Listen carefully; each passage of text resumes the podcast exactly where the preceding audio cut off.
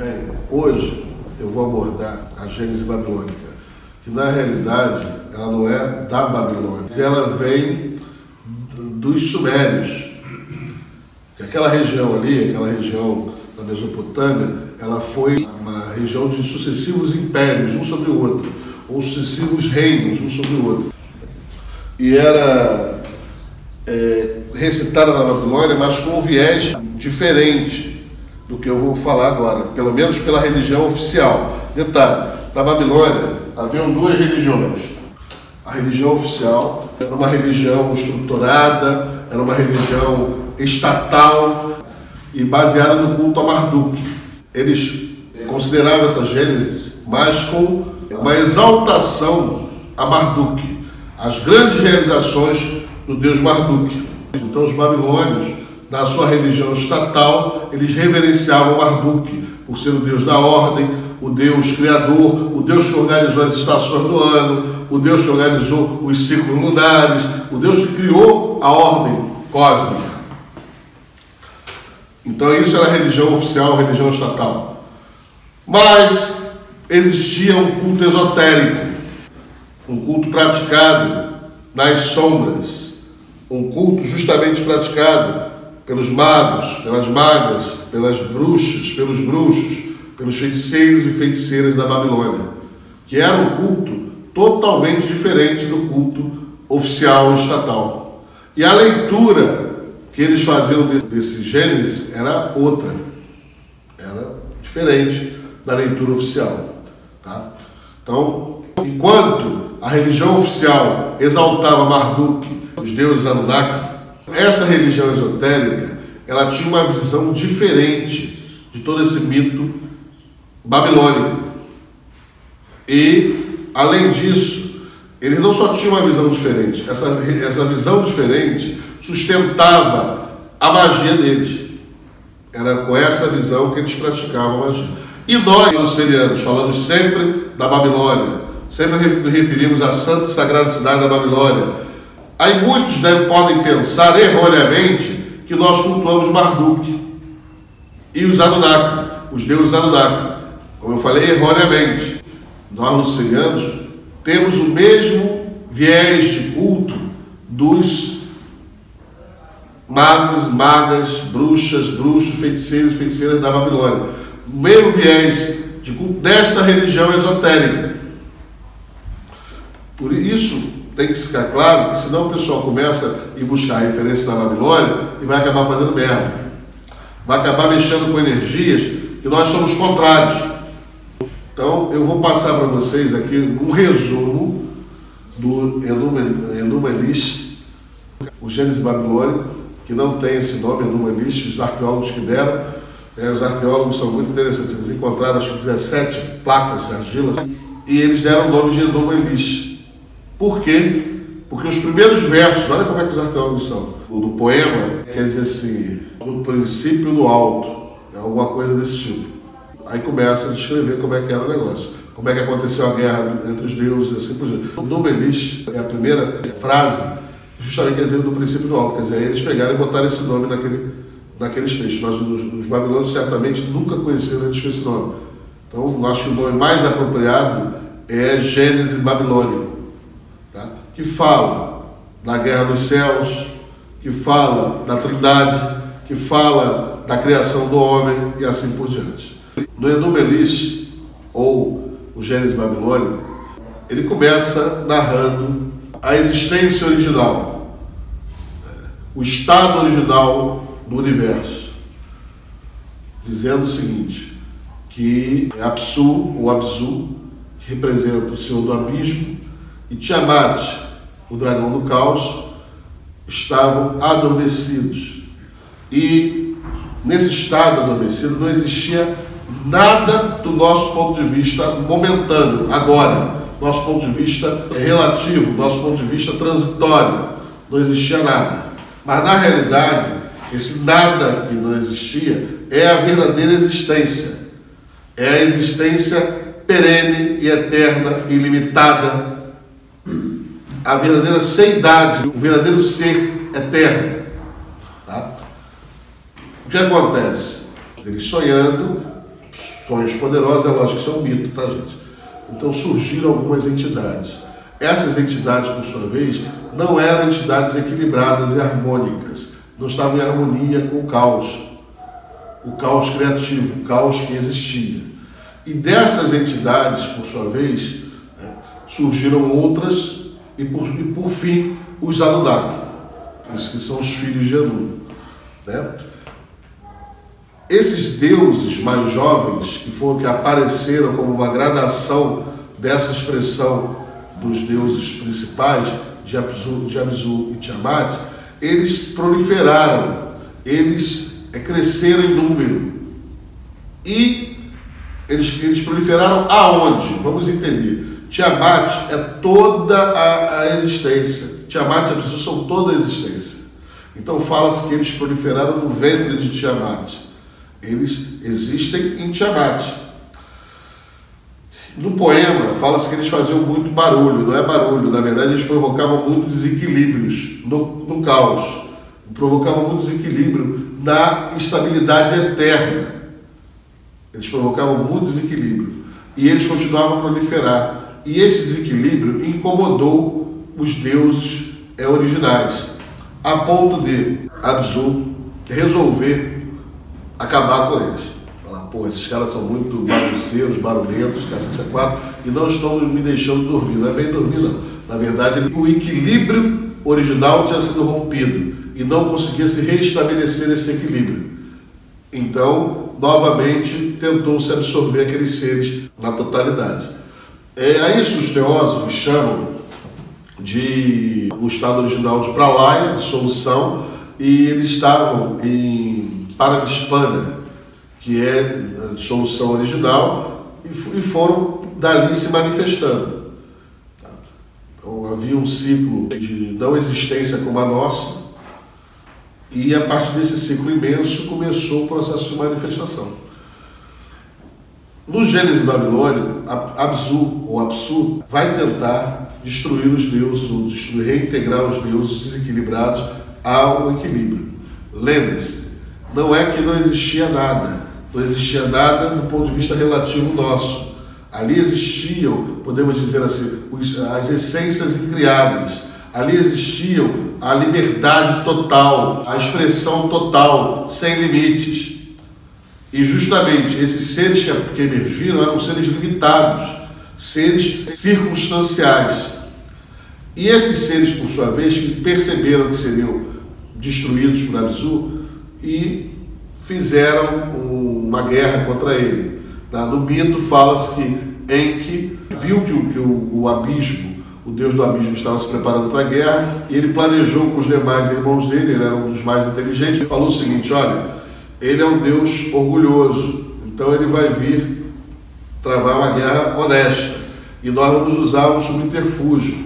Então, como a base dele é a escuridão, nós vamos utilizar a luz. E quando nós cegarmos ele, nós vamos envenenar as águas e vamos submetê-lo ao sono da morte. Enfim, mataram ele. Quando Abzu queria é, reintegrar esses seres, Tiamat, é, a princípio, iria reintegrá-los num processo mais longo, mas iria reintegrar. Mas não estava empenhado em reintegrá-los imediatamente. Mas quando eles assassinaram Abzu, ou Absu, e ela ficou sabendo, isso deixou, segundo o poema, ela muito enfurecida, tá? e ela, por sua vez, se reuniu com o filho dela chamado Kimbo e gerou 11 demônios. Serpentes venenosas, homens escorpiões, assim por diante, e armou esses seres, esse exército dela, para encontrar os deuses Anunnaki, para acabar com eles. Detalhe: os, os Anunnaki ao saber que Tiamat vinha contra eles, o exército dela viria liderado por Kingo, ao qual ela deu as tábuas do destino. Por isso que nós falamos sobre as tábuas do destino. Então ela deu as tábuas do destino a Kingo. E nessas tábuas do destino está tudo o que irá acontecer. Então Kingo, com essa arma, com essas tábuas do destino, ele sabia o desfecho das coisas. Então os deuses Anunnaki, quando souberam que eles iam, que eles iam enfrentar, entraram em pânico, se apavoraram. A Nesse interim, eles não paravam de proliferar, de proliferar, de proliferar. Então eles geraram o mais novo desses deuses Anunnaki, chamado Marduk. Marduk não é o mais velho, ele é o mais novo dos Anunnaki. Tá? E Marduk era um deus assim, muito insensado e tudo mais. O pessoal cantando, tratava ele como, como se fosse um príncipe. E inclusive Marduk, como nenhum dos deuses quis enfrentar Tiamat, Marduk propôs uma coisa nesse poema, nesse mito. Ele propôs o seguinte: vocês transferem para mim todo o seu poder, o poder de cada deus, porque nenhum deus tinha força suficiente para enfrentar Tiamat. Aí ele falou assim: ele já era forte para caralho, era filho de Enki e com, Niruzag. Aí ele falou: vocês transferem para mim o poder de vocês e eu enfrento Tiamat no lugar para vocês. Aí todos os deuses, não tinha escolha, transferiram o poder deles para Marduk e Marduk partiu para a guerra contra Tiamat. E aí, com uma, várias magias, ele, ele invoca o poder dos ventos, ele fecha a boca de Tiamat, ele rasga o ventre de Tiamat e assassina Tiamat.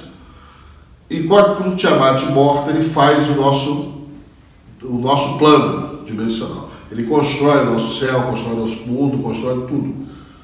Né? Por sua vez, as hordas de Tiamat, lideradas por Kingo, também foram vencidas por Marduk, que estava muito empoderado pelo poder de todos os deuses Anunnaki. Ah, ele não fez isso de graça, não. Ele falou o seguinte: vocês vão me transferir o poder de vocês e eu vou para essa guerra mortal. Se eu morrer, fudeu. Agora, se eu não morrer, eu vou ser o rei dos deuses. Vou reinar sobre vocês. E ninguém ia falar porra nenhuma com ele, porque ele ia tinha poder pra cacete ele ia fritar todo mundo. Então ele, ele venceu Tiamat e quando as hordas, os, os generais, os onze demônios se apresentaram para lutar, para pelejar contra Marduk, contra os demais Anunnaki, com Kigo à sua frente, é, eles foram vencidos por esse imenso poder de Marduk. Os onze demônios primordiais se espalharam, se afastaram do cosmos. Cosmos era o lugar onde os deuses Anunnaki viviam, que eles estavam criando. E, e Marduk, por sua vez, estava terminando de organizar o cosmos. Então, os onze demônios se espalharam no chamado caos colérico, porque o caos, ele, a, a tendência dele é absorver essa bolha de cosmos.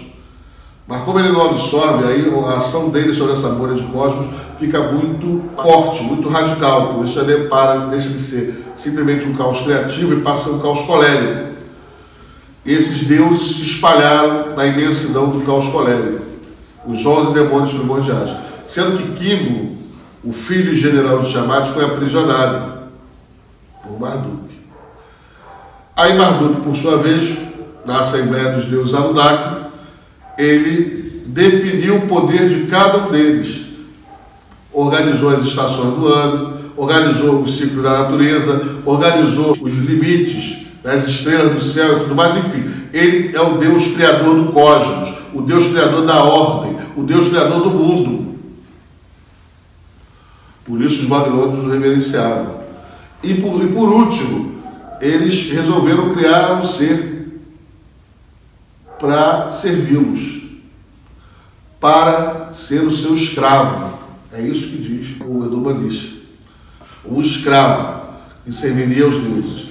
Só que para criar o homem, dar vida ao homem, vida consciente, eles precisariam é, sacrificar um Deus. E nenhum dos deuses da ordem, né, dos Anunnaki, queria se sacrificar, queria perecer, para criar o homem, o escravo perfeito dos deuses Anunnaki. Aí eles lembraram de uma coisa, que eles tinham capturado Kingo, o general dos exércitos chamados. Aí eles trouxeram Kingo acorrentado, segundo o mito, e isso, é, é, isso aí são informações esotéricas, mais profundas, mais até do que está espalhado por aí. Tá? Trouxeram aqui o acorrentado e falaram para ele, olha, vamos sacrificar você e vamos criar o nosso escravo perfeito, o ser humano. A equipe colocou o seguinte, tá bom, vocês vão me matar, tá? mas vocês vão perder. Vocês vão perder. Por quê? Eu vi as tábuas do destino. E o meu sangue vai estar no homem que vocês vão criar. e o meu sangue para sempre combaterá vocês. De tempos em tempos ele vai se levantar contra vocês. O homem nunca vai aceitar totalmente a sujeição a vocês, por causa do sangue que vocês estão botando nele, que é o meu sangue. Mas eles não acreditaram nisso e sacrificaram Quimo e criaram o sangue dele o homem, o escravo perfeito. Essa é a visão do Gênesis babilônico. O homem foi criado para ser escravo dos deuses. E era assim que os babilônios viam. Então você tinha os, é, Marduk, que mandou construir a cidade da Babilônia para ele. Marduk era, na realidade, o rei da, da, da, da criação. Abaixo dele tinha um rei humano, que era o espelho de Marduk. Mas na realidade quem reinava era Marduk. O humano era só a expressão dele. Ambos escravizavam a humanidade. Eram escravocratas. E o ser humano não tinha outro direito senão servir. Adorar aos deuses. Adorar quer dizer servir. Então o ser humano foi criado por esses deuses escravagistas para servi-los como escravo. Tá? Os babilônios as, criaram um culto todo baseado nessa história, onde eles louvavam Marduk, louvavam o Deus babilônico Marduk, o Deus poderoso, o Deus cósmico, o Deus que criou o mundo, o Deus que criou o cosmos, o Deus que criou as estações do ano, estrela, o de asa, e que criou o ser humano. Então você não tinha poder para enfrentar uma criatura dessa, você se sujeitava a essa criatura. Mas haviam aqueles, na Babilônia mesmo, é, é, oriundos da, da, da, dos povos acadianos, oriundos dos povos é, sumérios e assim por diante, que praticavam um culto diferente.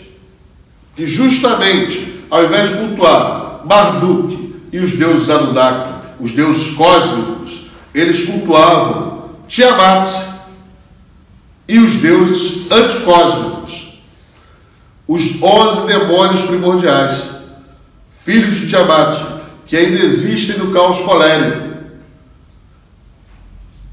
e Kim, que lhes deu a vida consciente, que lhes deu a sua essência vital, que lhes deu a sua inteligência, a sua consciência, e que existia latente no sangue humano. Aí você vai pensar assim, mas o que é o ser humano? O ser humano, nesse contexto, seria um robô biológico, um mero robô biológico criado para ser um escravo? Não só isso. Detalhe: a essência espiritual humana pertence ao, ao caos primordial. É uma chama negra que pertence ao caos primordial. Livre, livre, que foi aprisionada por Marduk, encapsulada numa alma e inserida no, na estrutura biológica que ele construiu. Então, de certa maneira, como diz Sting naquela música que ele fala assim, é o cantor Sting que faz, nós somos espíritos no mundo material. Nós, na verdade, nós somos espíritos aprisionados no mundo material pelos deuses escravagistas. Esta é a visão esotérica, a visão metafísica. E é daí que vem o culto luciferiano. Nós usamos o Babilônia como referência, nós, nossa referência está toda lá, mas o nosso culto não é o mesmo culto oficial da Babilônia, o culto estatal da Babilônia. Por quê? Se você observar bem dessa estrutura do culto babilônico, você vai ter, primeiro, uma, olha só, uma trindade. É, Tiamat, Apsu e Kimo. Depois você tem a guerra dos céus. Para, vocês veem alguma coisa parecida com isso? Depois vocês têm a criação do homem. A criação do homem. E você vê, pelo caráter escravagista de, de Marduk, você percebe que tipo de entidade ele seria na referência judaico-cristã. Os judeus foram escravos no Egito. E de lá do Egito eles tiraram uma série de coisas, inclusive a ideia monoteísta. Ela aparece primeiro no Egito e não entre os judeus. Tá? Os judeus eram politeístas. Foram no Egito e lá aprenderam o monoteísmo, o culto de Akhenaton. Depois foram para a Babilônia. E na Babilônia, eles aprenderam toda a, toda a estrutura do sacerdócio, inclusive as características de regente do, do Deus que eles atribuíram ao Deus dele. Então, vocês observam, existe uma correlação perfeita entre Marduk e Jeová. Ambos são deuses escravagistas. Entre os Anunnakis e os Elohims. Anunnaki, entre outras coisas, além de filhos de Anu, quer dizer os que descem do alto. E Elohim é mais ou menos a mesma coisa, tem o mesmo sentido. E ambos criaram o homem para servir como um capacho, como um pateta, cuidar do jardim, do outro lado, assim, não, para cuidar do jardim, para ser um jardineiro. E outro, outro escravo mesmo, para ser escravo mesmo, fazer a nossa vontade, fazer o que nós queremos. Tá? Apesar deles terem nos, entre aspas, criado, porque eles não nos criaram, nós somos espíritos incriados, espíritos livres, seres cheios de poder na nossa natureza original, na nossa natureza demoníaca original.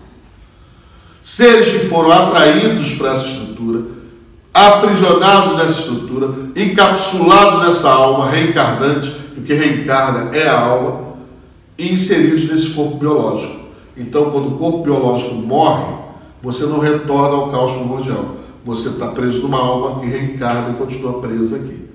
Tá? Então, esta explicação que eu dei a vocês do Gênesis babilônico, ela, ela fala da nossa visão em relação a isso tudo e do nosso posicionamento em relação a isso tudo. Vocês veem no nossa, na nossa missa negra, quando nós invocamos os deuses do caos, cada um dos deuses, esses nomes que vocês ouvem aqui, Belial, Satã, Beuzebu, Leviatã, etc, etc, são os nomes pop, os nomes populares dos onze demônios, de alguns dos onze demônios. Porque os nomes deles são nomes mais impronunciáveis, como Gusbahu, como Colholo, como Zugabu, Zugalu, aliás, enfim, são nomes mais impronunciáveis. Então tem esses nomes, Asmodeus, são, são os nomes deles em várias culturas. Mas nós, nós cultuamos não os deuses da ordem, não os deuses cósmicos, mas nós cultuamos os deuses do caos primordial, os onze demônios primordiais, os, deus, os deuses do caos colérico. Por que isso? Por quê? Primeiro, que o luciferiano não é escravo, não aceita a escravidão.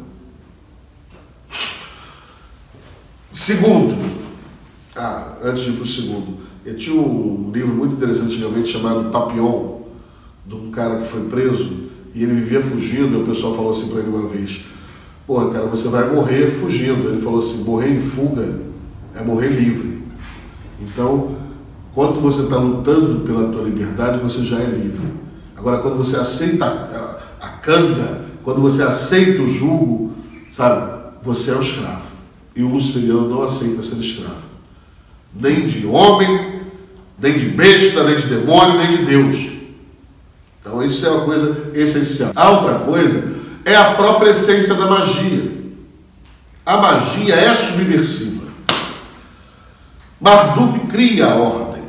Jeová cria a ordem, da ordem natural das coisas. O que a religião diz? Aceite, entregue nas mãos de Deus. A vingança pertence a Deus. Você tem que ter paciência, etc, etc, e deixar Sim, a natureza seguir seu rumo. A magia, ela não diz nada disso. A magia é subversiva. A magia subverte a ordem natural das coisas. No nosso entendimento, nós praticamos a magia demoníaca luciferiana. Nós, ao praticarmos a nossa magia, nós quebramos, nós rompemos a ordem natural, pelo menos tentamos romper a ordem natural. Consequentemente, não podemos fazer igual alguns banés que vão pedir justamente aos deuses cósmicos, aos anjos, aos Elohims, aos Anunnaki, para subverter as ordens de Marduk, para subverter as ordens de Jeová. Coisa de louco. Nós não. Nós trabalhamos com entidades caóticas que têm por impulso original subverter, destruir mesmo, é nem subverter, a ordem cósmica. Então, nós, utilizando as, essas forças primordiais, titânicas, dos deuses antes dos deuses. Nós não trabalhamos com os deuses atuais, nós trabalhamos com os deuses antes dos deuses, os antigos titãs, que atualmente são chamados de demônios. E com a força caótica deles, nós abrimos portais para este mundo, para que essa força penetre neste mundo e, por sua vez, subverta a ordem demiúrgica. E aí nós conseguimos o nosso resultado. O principal portal por onde penetram as forças acausais neste mundo somos nós, cada um de nós. Por isso, quando eu faço o trabalho para vocês, eu peço para você ficar ali mentalizando o seu trabalho para que essas forças, essa força, essas energias acausais penetrem através de você e alterem, e se alimente, fortaleça aquilo ali, né, se fortaleça aquilo ali, para realizar aquilo que você quer, que é a subversão da ordem natural das coisas. Por isso é magia, não é religião. Agora, você vai ser melhor, mais bem sucedido ou menos bem sucedido na magia de acordo com a sua prática. Olha só, você quer que algo aconteça, algo que não é natural aconteça, algo que não está no, no ritmo das coisas naturais. Então você quer que uma coisa caótica aconteça, criativa, não um caos destrutivo. Às vezes você quer até que se destrua, você quer às vezes romper uma relação, você quer atar uma relação, às vezes você quer uma oportunidade financeira, às vezes você quer, enfim, você quer uma série de coisas. E essas forças, elas se manifestam aí você. A gente fala de uma maneira, eu falo de uma maneira poética quando eu falo assim. Os deuses vão se comprometer com vocês na medida que vocês se comprometerem com eles. Isso é poético. Estou cagando dando para isso. A questão é a seguinte: até onde você é um representante dessas energias do cosmos? Até onde você é um portal por onde penetram as energias acausais. Você realmente, através dos seus pensamentos, sentimentos, palavras e atitudes, venera os demônios?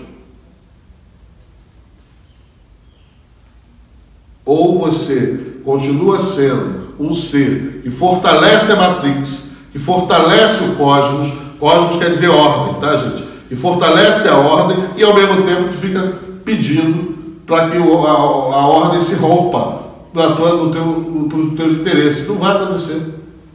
Não vai acontecer. Se você acende uma vela para Deus ou dá para o diabo, tu vai se fuder.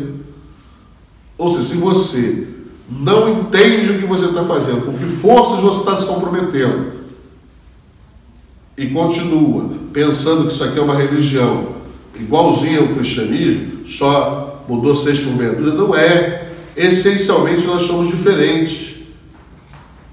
Nós ali, meus irmãos, falamos assim, para que eu recupere a minha original natureza demoníaca, que é a nossa natureza espiritual, caótica, como chama negra.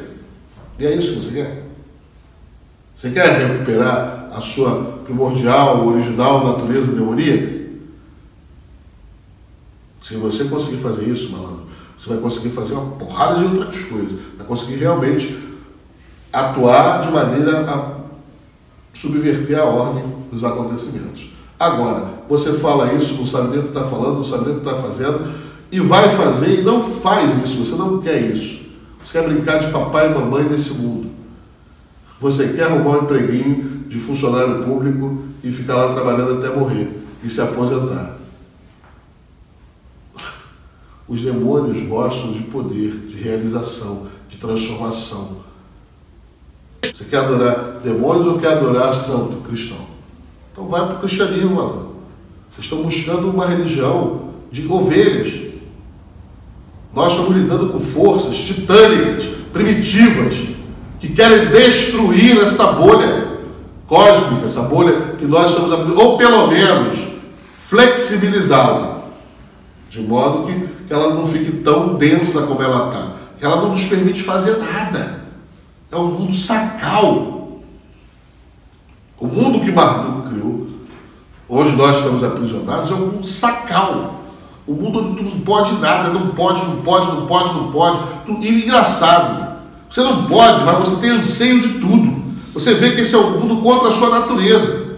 Porque você anseia, você deseja, mas o mundo.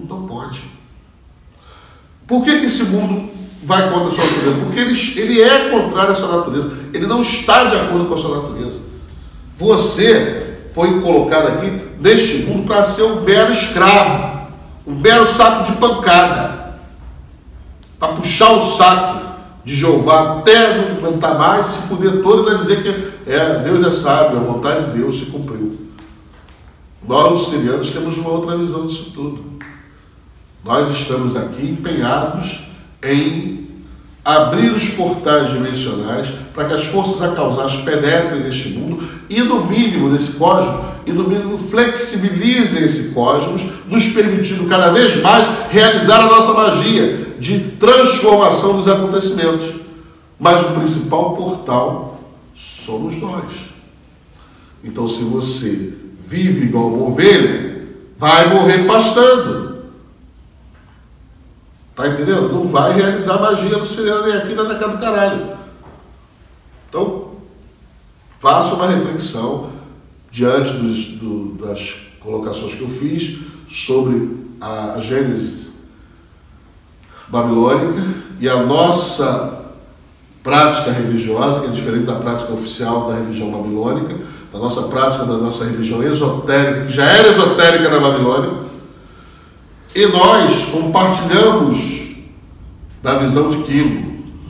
Quimo para nós é como Prometeu, que roubou o fogo dos, dos deuses ao homem, prendeu o homem, por isso foi castigado, e é lógico, está na cara. Ele é a própria expressão mais original de Lúcifer. Aquele que traz, dá vida inteligente ao homem. E que para nós não se encontra no espaço sideral lá da casa do cacete, não. Lúcifer está aqui, está aqui dentro. Por isso você tem inteligência. Por isso você tem desejo. E por isso teus ímpetos naturais são pecaminosos. São todos pecaminosos. Por quê? Porque, segundo até o cristianismo, o cristianismo diz, a natureza humana é uma natureza pecaminosa. Ela sempre volta para o mal. Por quê? Porque nós somos contra, essencialmente, a este cosmos, a essa ordem que nos encapsula e nos prende. Isso vai contra a nossa natureza espiritual e contra a nossa estrutura atual. Nós, luciferianos, compartilhamos do ideal de Quino. Nós compartilhamos do sonho de Quino. Nós, do, do filho de Tiamat, do principal filho de Tiamat, do general das forças é, caóticas de Tiamat. Nós também sabemos que um dia, sabe, nós conseguiremos abrir vários portais é, dimensionar nesse plano, nesse cosmos, essa bolha cósmica vai ficar tão furada que as forças a causar vão conseguir penetrar cada vez mais intensamente nelas, e aí o domínio de Marduk, de Jeová, vai se esfarelar. E o nosso reino será estabelecido na Terra. Bom, temos bastante coisa para meditar. Né? Peço a vocês que reflitam, que meditem, que pautem suas atitudes segundo essas reflexões, que isso vai ajudar vocês a entenderem melhor e o que estamos fazendo aqui. Dá um monte de poesia bonitinho, poeminhas bonitinho, recitando batatinha quando nasce, esparrando, não. Nós estamos falando aquilo ali, e eu estou fazendo o negócio. Se o cara que está falando está entendendo, o problema é dele. Explicar, eu explico. Eu estou invocando forças primitivas e acausais do caos primordial. Para quê? Para que cada vez que essas forças entram aqui, a minha magia se faz mais forte. Eu consigo promover mais o que eu desejo, a minha vontade prevalece. Bom, no mais, boa noite a todos, que a luz de luz seja com vocês.